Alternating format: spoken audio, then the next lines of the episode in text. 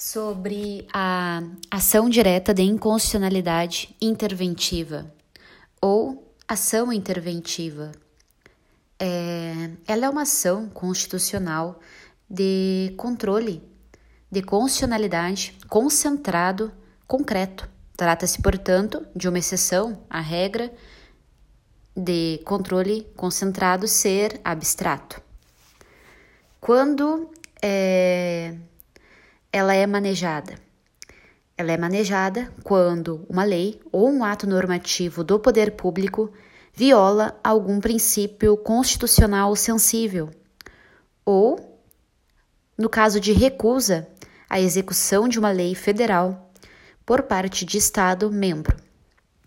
Conforme a Alexandre de Moraes, a expressão princípios constitucionais sensíveis é por conta que, se eles não forem observados pelos Estados-membros e Distrito Federal, acarretará a sanção jurídica e política de intervenção na sua autonomia.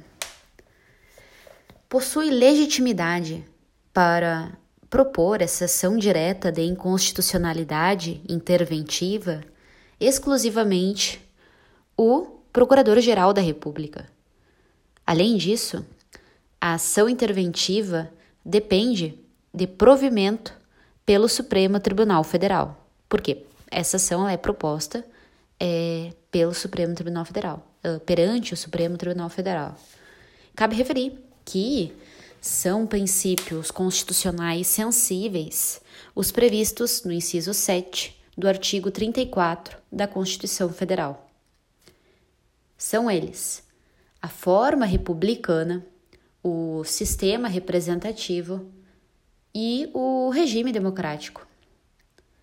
Direitos da pessoa humana são também é também um princípio sensível a autonomia municipal, a prestação de contas da administração pública direta e indireta e a aplicação do mínimo exigido da receita resultante de impostos estaduais que devem ser aplicados é, na educação, na manutenção e no seu desenvolvimento do ensino e também nas ações e nos serviços de saúde. É possível uma liminar que poderá é, suspender os processos em curso ou efeitos de decisão ou de outras medidas, conforme cada caso. Uma vez julgada procedente essa ação interventiva pelo Supremo Tribunal Federal, ele requisita ao presidente da República a intervenção, ou seja, ocorrerá uma intervenção federal na modalidade de requisição, que será realizada num prazo improrrogável de 15 dias, conforme a lei que regula essa ação interventiva.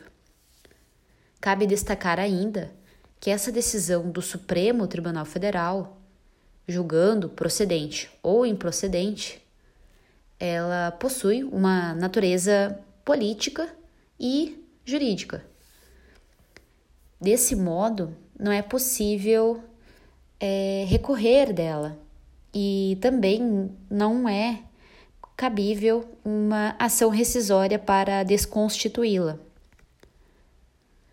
O presidente, no caso, está é, tá vinculado e deverá decretar a intervenção, como falado no prazo improrrogável de 15 dias.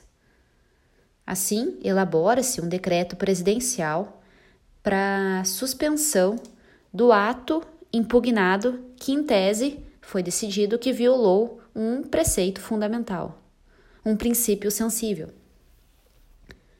É, essa primeira fase da ação direta de inconstitucionalidade interventiva é denominada de fase branda, porque não ocorre uma restrição é uma suspensão da autonomia, mas apenas a suspensão do ato violador do princípio sensível. É, Percebe-se que não há um controle político realizado pelo Congresso Nacional em 24 horas após o decreto interventivo, como ocorre nas demais intervenções federais, como a solicitada e a espontânea. No caso, não é realizado o controle político, pois já foi realizado um controle de constitucionalidade e legalidade pelo Supremo Tribunal Federal. Caso essa suspensão não for suficiente para o restabelecimento da normalidade, será decretada então efetivamente uma intervenção federal com a suspensão a retirada momentânea, excepcionalmente e por um tempo determinado, da autonomia desse ente federado. É, cabe destacar também que é possível a ação de inconstitucionalidade interventiva estadual, tendo em vista o princípio da simetria no caso de alguma violação a princípios sensíveis da Constituição Estadual. No caso, competirá então ao Procurador-Geral do Estado, à Propositura, ao Tribunal de Justiça do Estado, que, se julgar procedente, requisitará a intervenção ao chefe do Poder Executivo Estadual, o governador de Estado e basicamente sobre a DI interventiva é isso.